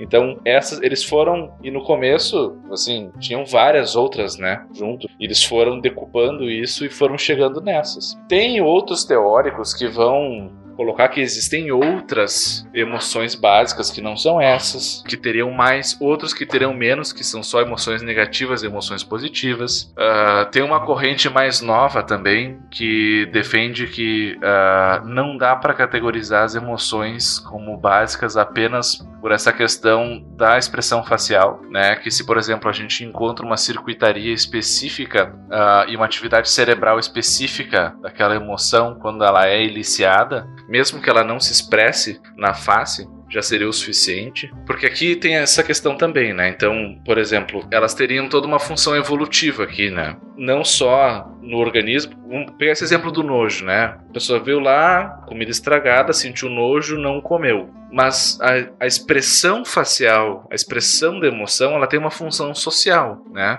E o ser humano, ele é inerentemente um ser social. Então, vamos pensar que todos nós aqui, a gente é uma, uma, uma tribo nômade que tá andando e, e o Guaxa... Pisa no Lego. Caramba! Tô brincando. É muito amor. E eu vejo que tem uma carne estragada. E digamos que a gente não, não tem uma linguagem ainda muito clara, ou a gente não pode falar alto porque tem predadores. E eu faço cara de nojo e olho pra vocês. Aquela cara, agora eu tô inclusive fazendo cara de nojo, vocês não estão vendo, nem os Tô ouvintes. vendo, tô vendo. Tá vendo? Eu tô reparando, mas vamos lá. Então, repararam, né? Eu vou fazer um som característico de. Né? Que é um som característico de nojo. Que Né? nojo, cara. né? Vocês devem ter sentido isso em casa aí, né? Desnecessário. Ah, Uhum. e apontei, né? Eu apontei uma carcaça, vamos dizer, né? E fiz essa cara. O Guaxa não viu, porque ele tava mexendo numa peça de Lego. Que, que, né? que, é o que os no- nômades têm, ok. É, isso. Era um Lego paleolítico, mas tudo bem. Aham. Ah, Monolito. Era um monolito do 2001 do Odisseia do Espaço. Guaxa né? nu, um- guaxa ok, nu, lembrem Nu. disso. É um, um, Nu, um Guaxa nu. sempre. Era o único nu que tava, né? Tava todo mundo já com suas peles e o Guaxa Nu e brincando com a pecinha de, de Lego, ok. Isso, todo mundo já usava suas peles, ele era É, o o único cara- nu. Muito conservador, mas. É, então, todo mundo entendeu que não era pra comer. Certo. E todo mundo desviou. E de repente o Guaxa não viu, distraído, pegou um pedaço. E ele, não sei, não, não se deu conta que estava estragado e comeu. Passou mal, morreu, né? Ah, Que morte horrível, né? Lá atrás, lá atrás tava vendo Assim- o Tarek e ele grita, Aê! Sou a tristeza. Oh, que bom. Eu, eu sou a alegria. isso tem uma função social de comunicação também. Tem essa questão de comunicação entre as pessoas. Ou, por exemplo, a raiva. Né? A raiva é uma emoção muito importante para evitar conflito. Sim. Né? Socialmente é, é fantástica, É né? Ela fantástica. diz exatamente mantenha-se distante, né? Exatamente. Então, a raiva, por, por mais que as pessoas não gostem, tu conseguir expressar a raiva por alguém de forma verbal, por exemplo, sem ir para vias de fato, ela salvou a humanidade de muitas guerras já, né? E de muito conflito físico, porque o conflito físico ele é muito custoso, né? Hoje a gente tem ah, hospitais, a gente tem anti-inflamatórios, a gente tem antibióticos, a gente tem suturas, a gente tem métodos fantásticos da medicina moderna. Mas há 100 mil anos atrás, há 30 mil anos atrás, um supercílio estourado por causa de um soco poderia significar tua morte. Tu conseguir se resolver uma treta social ali só mostrando os dentes e vociferando era uma, era uma ferramenta fantástica. Então, mas ainda que não fosse só, né? Ainda que não levasse o cara a ser hospitalizado ou algo assim, só o gasto de energia que representa você entrar no embate físico, né? Naturalmente Ah, falando, demais. é desnecessário, Demais. né? Então essa economia de energia é sempre bem-vinda pro organismo, sempre, né? É, e uma das partes que fica mais evidente na, nessa resposta que o Rigoli falou, né, do exemplo da, da tribo lá no começo, na época das cavernas, entre no Google e digitem primatas. Vejam que a maior parte dos olhos dos primatas não tem a parte branca tão grande igual do ser humano. Porque esse reconhecimento de saber onde está a pupila, saber onde está olhando, reconhecer a raiva pela pupila dilatada, reconhecer a paixão também inconscientemente pela pupila dilatada, é uma resposta que ajudou e mostra o quão social a gente é. Uma das coisas que Uhum. ajudou muito nessa evolução, nessa compreensão do Uhum. sentimento, mesmo sem falar. Exatamente, exatamente. A própria localização dos olhos, né? Então, assim, ah, uma coisa que é bem característica, né? É que os predadores, eles tendem a ter os olhos na frente da face, enquanto as presas tendem a ter nas laterais da face, Uhum. né? Para aumentar o campo de visão. E por sorte, a gente teve um bom período de predação, né? Onde a gente foi predador. Então isso fez com que os nossos olhos ficassem também mais pra frente, né? Então a gente também pôde ficar com essa expressão mais di- direcionada um pro outro, né? Junto com essa questão da, da pupila, né? É, é, mas vocês estão me enrolando e até agora não me explicaram por que isso não é um sentimento. Ah, tá. Ah, tá, beleza. Estabelecemos então que a gente tem emoções básicas, ok? Então, Ok. isso são emoções, tá? Agora, isso independe do teu aprendizado. Isso independe da, da cultura em que tu está inserido. Tu vai sentir raiva, tristeza, surpresa, nojo, medo, desprezo, né? Agora, o que acontece quando a gente está inserido numa cultura? Quando está inserido num contexto onde existem coisas muito mais complexas do que só essa meia dúzia de coisas. Por exemplo, onde é que entra o ciúme aí, entende? Não são todas as culturas que têm ciúme. Não são todas as culturas que vão ter o desejo da cobiça. Então, assim, quando a gente começa a misturar essas emoções em diversos graus diferentes e a gente começa a dar um colorido cultural para elas e, atribuir significados diferentes, a gente começa a ter o que a gente chama de sentimento, né? Isso é uma maneira de ver. Tem outras divisões entre o que é sentimento e emoção, tá? Mas essa é uma maneira de ver. Então, assim, tem uma maneira de interpretar, por exemplo, o ciúme, que seria uma certa mistura de raiva e medo, que é o que? É o medo de perder a pessoa amada para outra pessoa, né? Então eu vou deixar de ter tudo que, que essa pessoa me proporciona e a raiva dela tá me deixando, né? E de botar no lixo tudo que a gente construiu. Então eu misturo essas duas e eu tenho ciúme. Mas isso pode ser uma mistura que pode gerar outras coisas, por exemplo, também. Então a gente vai fazendo uma amálgama dessas coisas. Então a emoção são as mais básicas e os sentimentos são os mais. Pensa como se fossem cores, né? Sim, foi a primeira coisa que eu pensei. RGB aqui, realmente. Isso, né? É, As emoções básicas são as cores básicas e as, os Aham. sentimentos é como se fossem as misturas.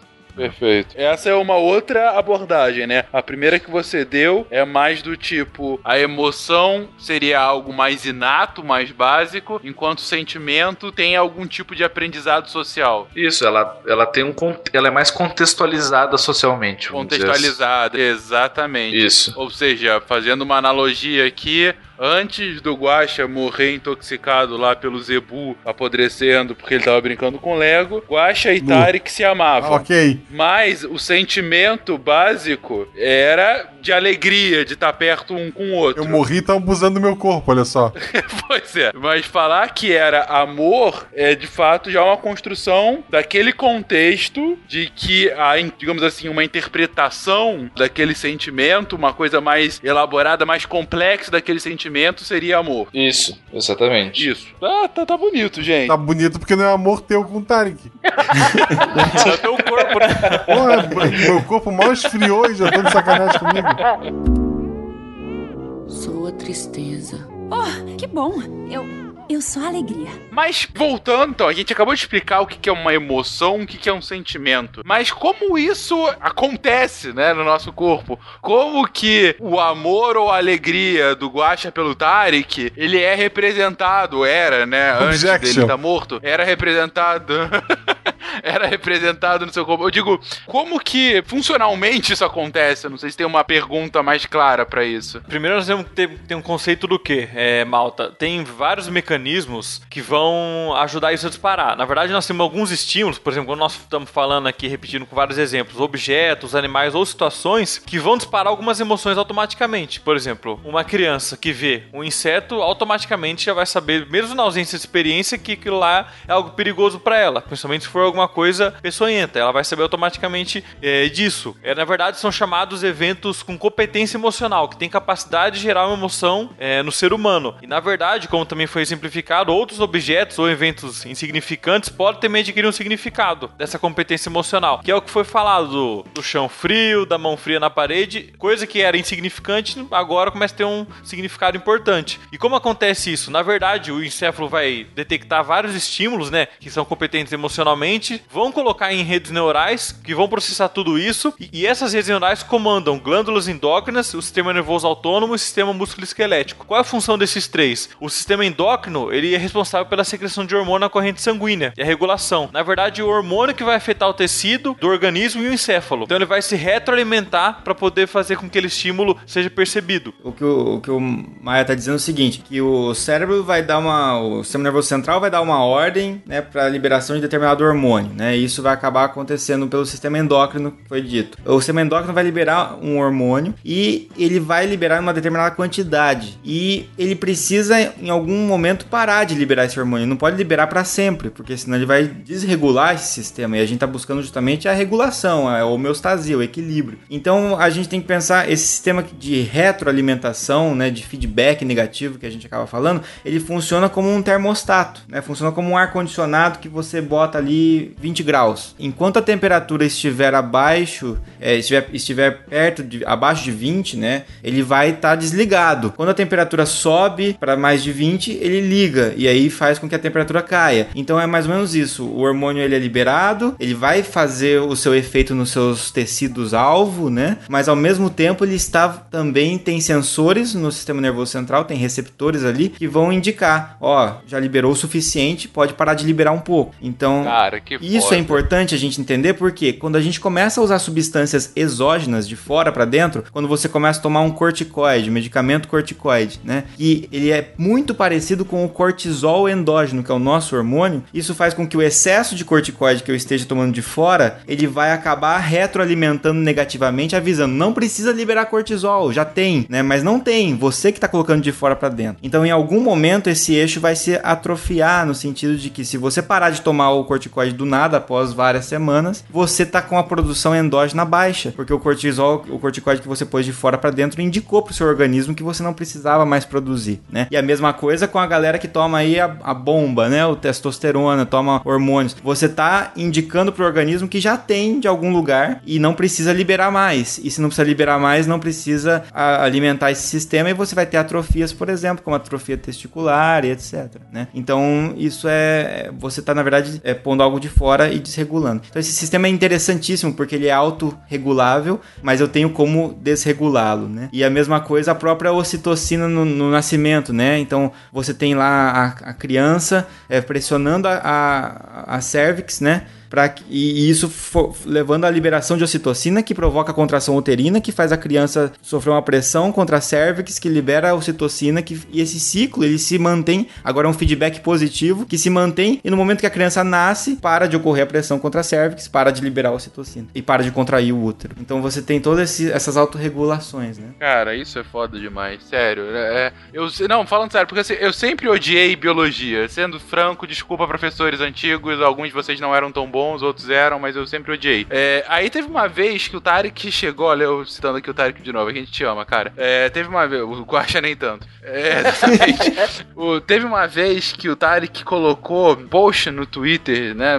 Fez um, um tweet assim, rapidinho, do tipo, puxa, você entender todas as regulações que o corpo humano faz internamente, isso é mágico. Eu falei, cara, não é, é tão tosco, sabe? Eu não acho. Agora, quando você começa a entender de fato como o negócio funciona, é inacreditável, é um troço puta, é tão legal, sabe? Mas enfim, desculpem a desabafar. Não, mas é por isso que as pessoas de, de cada área chegam e falam, nossa, mas é, esse mecanismo de ação é lindo, né? Tipo assim, as pessoas dão risada. Como assim lindo? Ou eu chegar, ah, isso aqui é elegante. Às vezes alguns professores falam, né? Ah, esse aqui é um, um, mecanismo muito elegante. É por causa disso, né? Porque é refinado o processo, né? É outra resposta que a gente tem é do sistema nervoso autônomo. Então, não adianta nada, a gente tem esse monte de hormônio circulante, chegou o estímulo para o nosso cérebro, mostrando que aquilo, por exemplo, um animal predador. Se vendo que aquele estímulo é um estímulo nocivo, a gente tem uma resposta. Quem que vai dar essa resposta? O sistema nervoso autônomo que vai mandar a resposta, vai mandar estímulo para o sistema cardiovascular, para os tecidos e os órgãos do abdômen. Ou seja, então nesse momento o que vai acontecer? Aumenta a frequência cardíaca,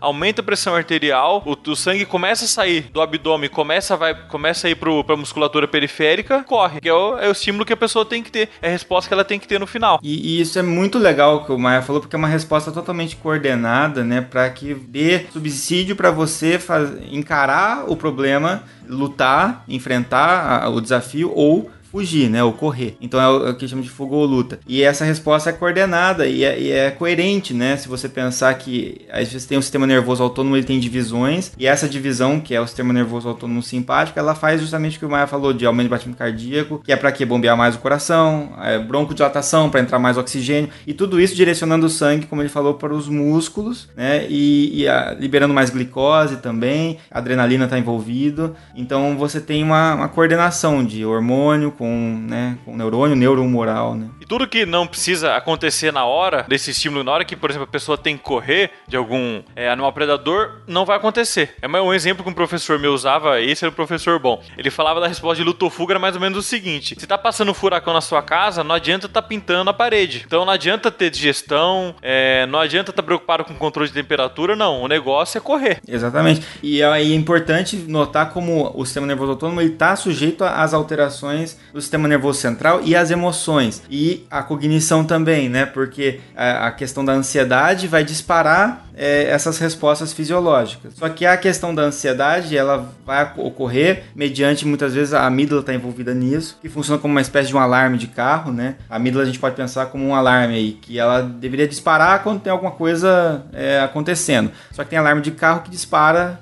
sem acontecer nada. E é basicamente o que acontece em alguns, pode acontecer em alguns transtornos aí, né? Então é essa questão da regulação do sistema nervoso autônomo, ela sofre alteração central. Por exemplo, o sistema nervoso autônomo, ele coordena algumas respostas é, dupla, né? É, basicamente ele tá, ele tem um tônus que estimula a fuga ou luta, como o Maia falou, e tem um tônus que estimula, por exemplo, a digestão e etc. E algum deles vai se sobressair dependendo da, da situação. Necessidade naquele momento. Exato. Mas o que acontece? Então, só que a, a tendência nossa é pensar como sendo opostos, né? Você pensa assim, ah, às vezes eu preciso de taquicardia, de, de respiração, blá blá blá, e, e às vezes eu preciso estar tranquilo, calmo. Então são opostos. E não, esses tônus às vezes eles precisam estar em equilíbrio. Vou pegar a resposta aqui, vamos, vamos né, abrir espaço para várias piadas aí, mas vamos pegar a resposta da- do sistema reprodutor masculino, né? Você precisa de uma parte do sistema nervoso autônomo, que é, que é o parasimpático, para que ocorra a ereção. Ao mesmo tempo, você precisa da ativação da adrenalina, etc, para que ocorra a ejaculação. Então você precisa ter um nível aceitável de estresse ali, que se, se o cara tiver, por exemplo, muito nervoso, muito ansioso, ele vai estar só com a resposta de fuga ou luta ativada. E não vai ter a resposta suficiente para que ocorra, por exemplo, a ereção. É mais ou menos isso aí, né? Então é um problema periférico de origem central, né? Esse pessoal fazendo doutorado, é tudo assim. É tudo.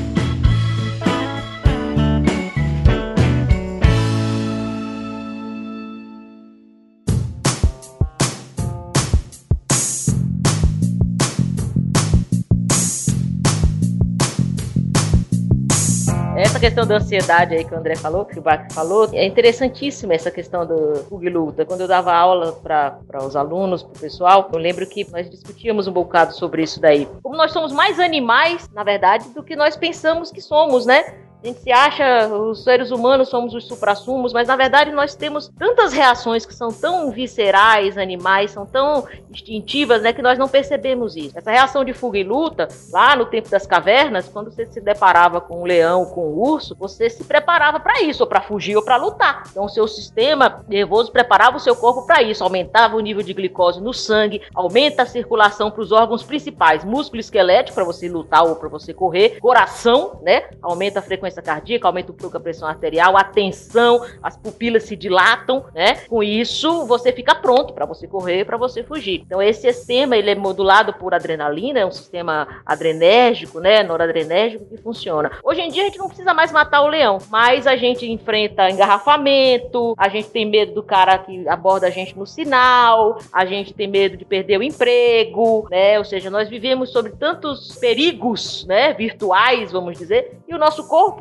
reage da mesma forma. Então, o homem moderno, ele vive eternamente com o sistema adrenérgico hiperfuncionante, né? E aí, hipertensão, e aí taquiarritmias, infartos, insônia, ansiedade, que é o mal do século, né? E pior ainda, né? Você tem tudo isso acontecendo, você tem uma- um cortisol, é o sistema Sim. endócrino que o Maia citou, Isso. sendo liberado cortisol. E aí você tem o cortisol modulando genes, porque o cortisol ele, ele atua modulando transcrição gênica. E aí você tem a alteração de transcrição gênica que vai levar a alteração, por exemplo, de imunidade, alteração de questão óssea, alteração de disposição de gordura e alteração de genes que são ajudam na questão neurotrófica e vão acabar, por exemplo, levando à atrofia de alguma, algumas áreas, algumas circuitarias neuronais que podem favorecer transtornos de estresse, transtornos de ansiedade, transtornos depressivos, inclusive. Então aí você começa a ver as coisas se juntando, né? Uma coisa levando a outra, né? Uma coisa periférica influenciando na coisa central e a questão central influenciando na periférica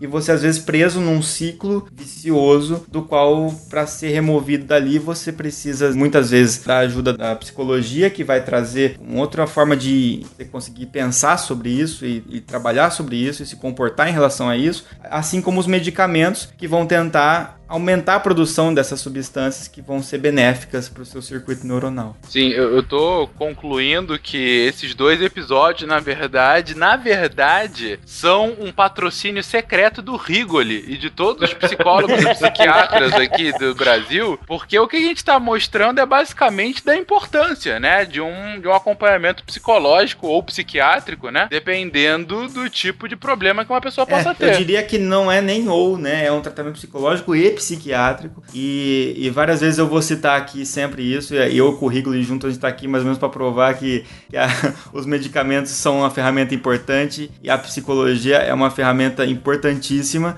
E as coisas têm que andar juntas e não competindo, né? Uma com as outras. Exatamente. E eu digo isso, gente, essa última frase do Bach foi elementar nesse ponto, né? Você vê como questões periféricas elas acabam retroalimentando problemas no seu. é, problemas centrais, né? É aquela discussão de. Ah, depressão é provocando problemas físicos, ansiedade não te deixando dormir e provocando é, outras questões físicas. Ou seja, como que você. Essa relação não é brincadeira, né? Não é uma coisa. Não é. Ah, tá, tá exagerando, para de besteira e vai trabalhar, né? E você citou bem essa questão da, da ansiedade e a insônia, né? Até pouco tempo atrás, no, no DSM, que é o Manual de Transtornos Diagnósticos é, de Saúde Mental, você tem ali a insônia sendo chamada de primária ou secundária, né? Então você tem a insônia que é um transtorno de insônia por si só, primária, ou a insônia que é secundária à ansiedade, a insônia secundária à depressão. E hoje em dia o manual já foi atualizado e ele diz que, na verdade, insônia e os outros transtornos é uma relação bidirecional, que é isso que você está falando. É uma insônia mal controlada, maltratada, pode levar a estresse, alterações é, fisiológicas que acabam conduzindo a facilitar o indivíduo a ter um transtorno de ansiedade ou de depressão. Assim como a depressão e a ansiedade podem facilitar a insônia. E o tratamento integral do paciente, ele é necessário para você conseguir controlar as, as coisas. Então, se você está às vezes muito focado no tratamento da depressão, mas está negligenciando a insônia que esse paciente tem, é você na verdade está dificultando o tratamento, né? Se você tratar a insônia e a depressão juntos,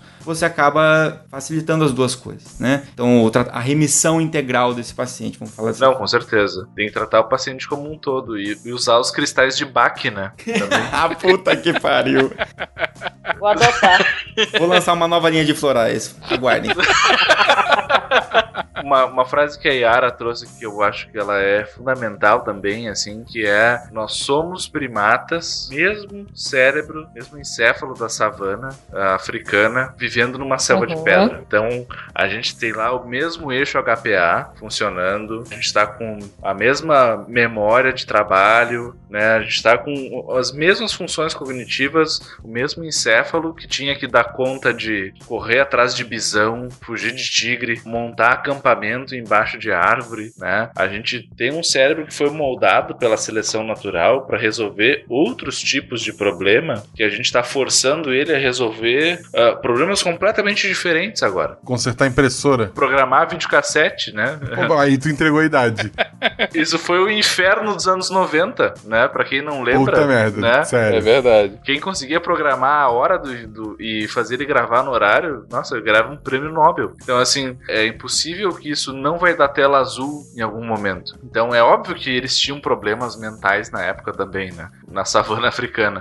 Mas, assim, o fato da gente também estar forçando a nossa espécie a, a viver num contexto muito diverso pro qual ele foi selecionado, também faz com que isso também aconteça, né? Então a gente vive em horários muito diferentes. Eu tô aqui numa, numa sala toda cheia de ângulos retos na frente de um negócio que tá emitindo uma luz branca na minha cara, num horário em que eu deveria estar escondido num buraco com medo de, de coiotes, assim. E aí sim, mexendo com a sua pineal, né? Uhum. É, exato. Claro, não que a gente não vá se adaptar com isso ao longo do tempo, mas provavelmente não no meu tempo de vida, né? Talvez em centenas de milhares de anos a gente vai né, se adaptar a isso, mas até lá a gente vai sofrer nesse processo. Então a gente tá com o nosso sistema límbico de primata africano lá, de recém-descido das árvores, tentando apostar na bolsa de valores e tentando pensar como é que vai ser minha aposentadoria e, e atravessar a rua e,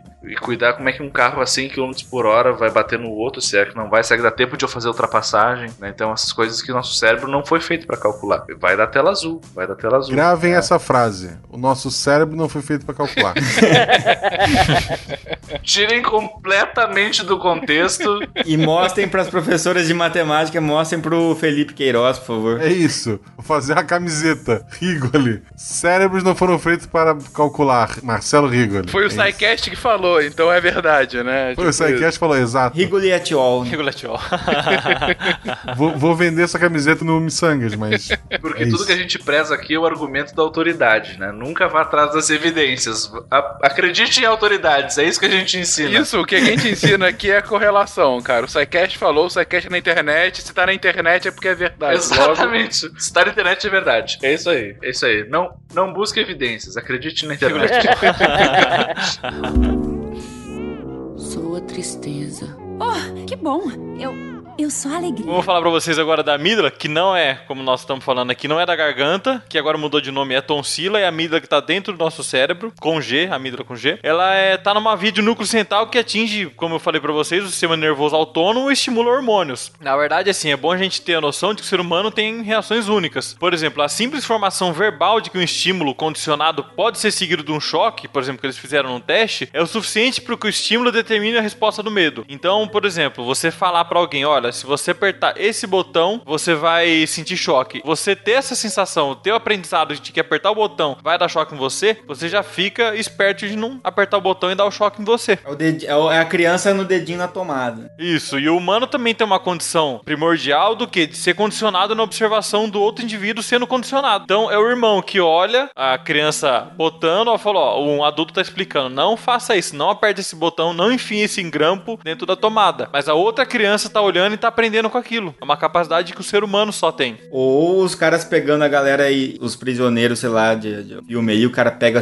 um monte de gente, aí começa a torturar um, o resto já começa a entregar pra não ser torturado. né? O observador vai aprender a ter meu estímulo, mesmo nunca sendo diretamente exposto a ele. É um aprendizado que ajudou muita gente. E a amígdala também está envolvida né, em vários transtornos psiquiátricos, como medo, ansiedade, e pesquisa recente ainda mostra que tem um envolvimento com emoção positiva, como no processamento de recompensa que nós já falamos naquele cast de farmacologia bem. A amígdala me lembra uma coisa, você falou que só os seres humanos têm, né, Maia? É, tem uma. É uma anedota, na verdade, mas que me leva a pensar se não é uma coisa dos primatas. Que é uma anedota em que você tem cinco macacos dentro de uma jaula e no meio tem uma espécie de, sei lá, um picadeiro em que tem uma banana em cima. E aí vai, deixa os macacos soltos, vem o primeiro macaco, ele vai, ele pega a banana e todos os macacos que não estão pegando a banana tem um jato de água neles. Vai um segundo, aí coloca uma outra banana e tal. Aí vai um segundo macaco pegar e todos os outros jato de água. Só que aí vai, tira um macaco que tá ensopado e coloca um macaco que tá seco e não viu ainda aquilo. E aí ele entra e aí os macacos, quando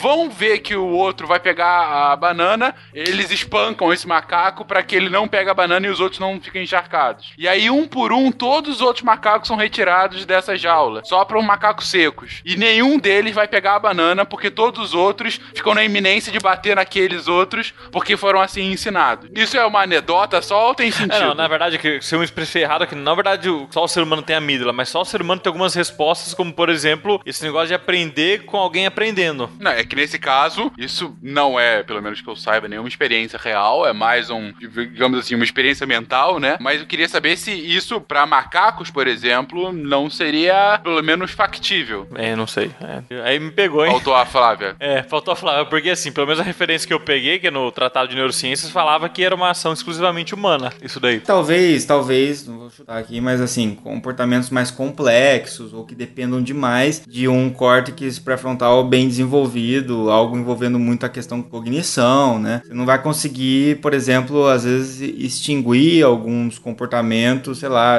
um animal talvez muito primitivo, alguns tipos de comportamento, não sei, igual de repente você consegue fazer com o ser humano. Não dá pra você tratar talvez um cachorro com terapia cognitivo comportamental, imagino algo assim. Não sei, Rigoli. Dá sim, dá sim. Comportamental só, né? É, a parte comportamental, a parte cognitiva vai ficar difícil. É, então acho que talvez o que o, o que o Maia tenha falado seja algo relacionado com comportamentos que dependam muito de cognição, né? Não sei. Sobre os macacos ali, a gente pode botar uma meta no patronato. Quanto é que custam 10 macacos e a mangueira?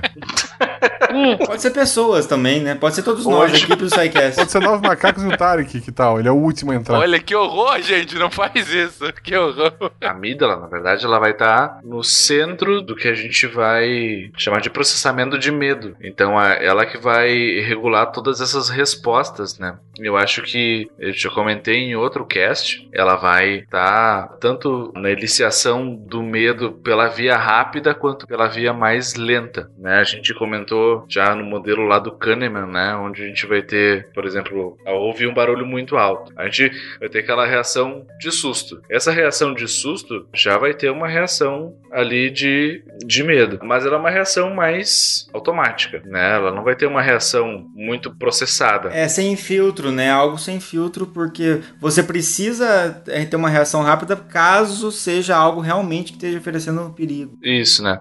Mas a gente já tem uma reação amidalar. Agora, Por exemplo, se vocês começarem a pensar que, putz, né, tá chegando o final do mês, vocês começam a olhar o extrato da conta bancária de vocês e tem bem menos dinheiro do que vocês imaginavam que ia ter. Porra, tem dinheiro? Porra, que foda. Eu fiquei feliz. Mas a pilha de boletos ainda não foi paga, Aque- Aquele vermelhinho do lado, né? É, pois é. E aí Devo. começa É. a pensar, putz, não vai bater a conta. Vai faltar bem mais dinheiro do que eu preciso. Então, o que, que isso significa? Significa que eu vou né, me ferrar no final do mês. Logo, isso começa a gerar a mesma ativação amidalar que eu teria, não exatamente a mesma, né? Mas assim, vai ativar a amígdala, né? A gente vai começar a ter a mesma reação de medo que eu teria ao ouvir um barulho alto de forma abrupta. E eu vou ter uma reação de medo. Eu vou ter medo de uma coisa no futuro que não está de fato acontecendo, que a gente chama ainda de sim de ansiedade, mas ainda assim a emoção basal é medo. E uma via muito mais lenta. Eu comecei a me preocupar com dinheiro, meu Deus, eu não vou poder pagar minhas contas. E eu comecei a ficar com medo, né? E por outro lado, eu ouvi um barulho alto e fiquei com medo. Mas a amígdala, ela é essas ervilhinhas do mal que estão dentro da nossa cabeça, né? Ervilhinhas do mal. É um bom filme, hein? Ervilhinhas do mal. Se vocês por acaso abrirem o cérebro de alguém em algum momento da vida de vocês, vocês vão ver que ao abrir ele de baixo pra cima, assim, vocês vão ver que elas se destacam como parecem duas ervilhinhas ali. Não façam isso, né? Assim, por nada. Façam só se for algo importante. Né? Sem consentimento, não, gente. Sem consentimento, não. E se fizerem, só se for comer depois, né? Se for só pra jogar fora, não faz. O, o nome pra dar na prisão é Marcelo Rigoli. Fala, fala que foi ele. Sou a tristeza. Oh, que bom. Eu, eu sou a alegria. Como a gente tá falando pra vocês, assim, tudo até um certo momento era um negócio muito especulativo. A gente não tinha, na verdade, nada comprovando que mostrasse, não, realmente existe uma atividade aumentada ou diminuída em tal área devido a tal sentimento. Na verdade, depois que apareceu o, a tomografia por emissão de pósitrons, ou PET, que tá dando a piadinha lá do, do baque no comecinho do cast, é uma tomografia que detecta o metabolismo, detecta áreas que estão funcionando mais do que outras partes do cérebro. Então, como é que foi feito para poder testar esse PET scan em relação a alguns sentimentos? Pediram para alguns indivíduos normais recordassem alguns episódios envolvendo quatro emoções básicas, que foram faladas aqui também: tristeza, felicidade, raiva e medo, e tentasse o máximo possível experimentar de novo o mais próximo possível aquela emoção. E a partir do momento que era pedido para o participante experimentar aquilo, fazia o escaneamento. Viram que tinham atividades diferentes em regiões diferentes, corticais e subcorticais. E associado a isso com os parâmetros psicofisiológicos, como por exemplo a condutância da pele, que na verdade é o que mostra se a pessoa está sentindo arrepio ou não, o pessoal conseguiu mais ou menos ter uma noção de que parte do córtex, parte do cérebro realmente está ativado ou desativado durante algumas emoções. Por eliminação, a área que não foi ativada é a nojinho. É Isso que o, que o Maia citou é legal porque a gente citou um pouco disso lá Ali- naquele nosso é. cast de neurobiologia do amor. Porque Uhum. é,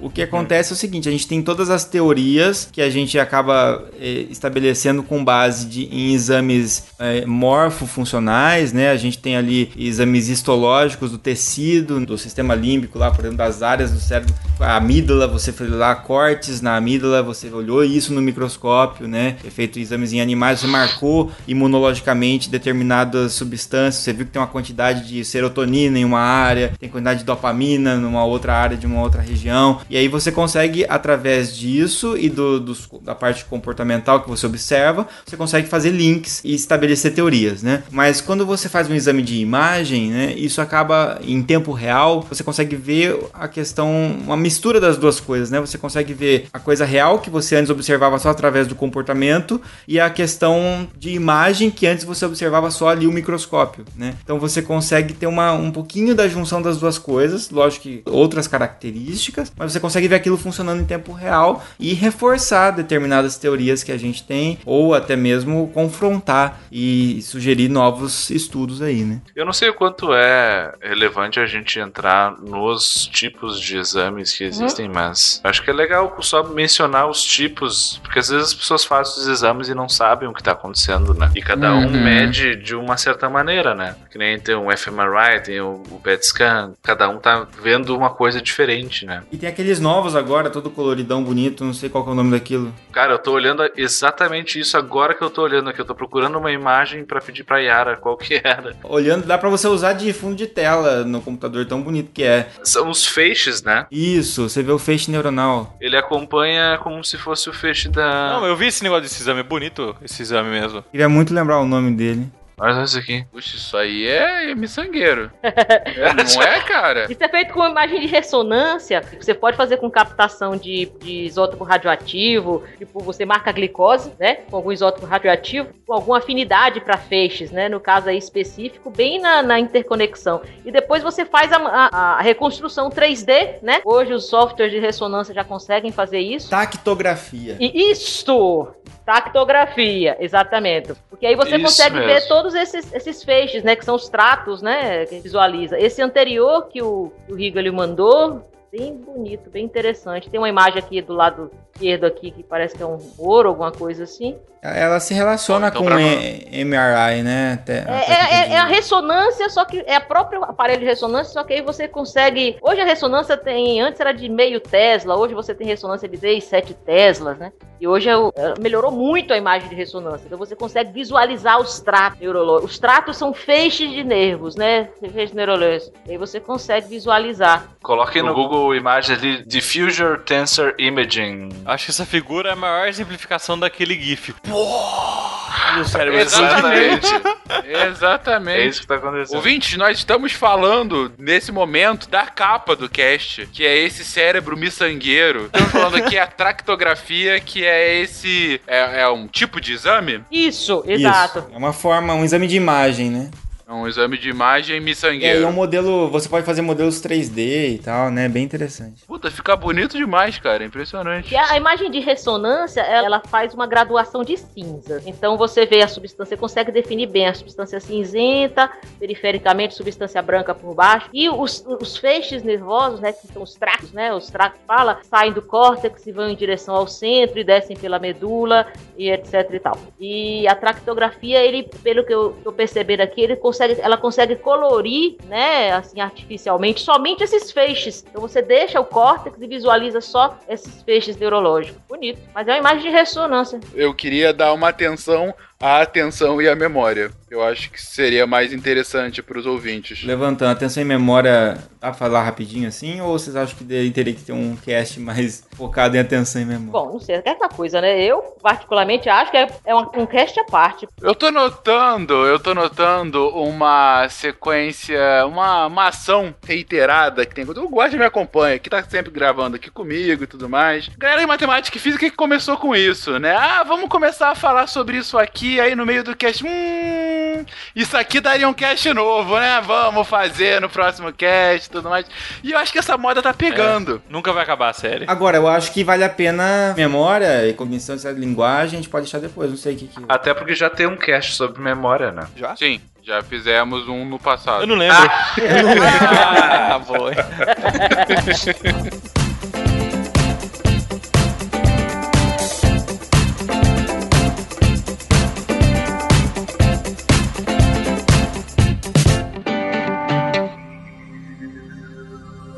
Se a ciência não for divertida, tem alguma coisa errada. Tem que ser divertida. A coisa mais divertida que tem é a ciência.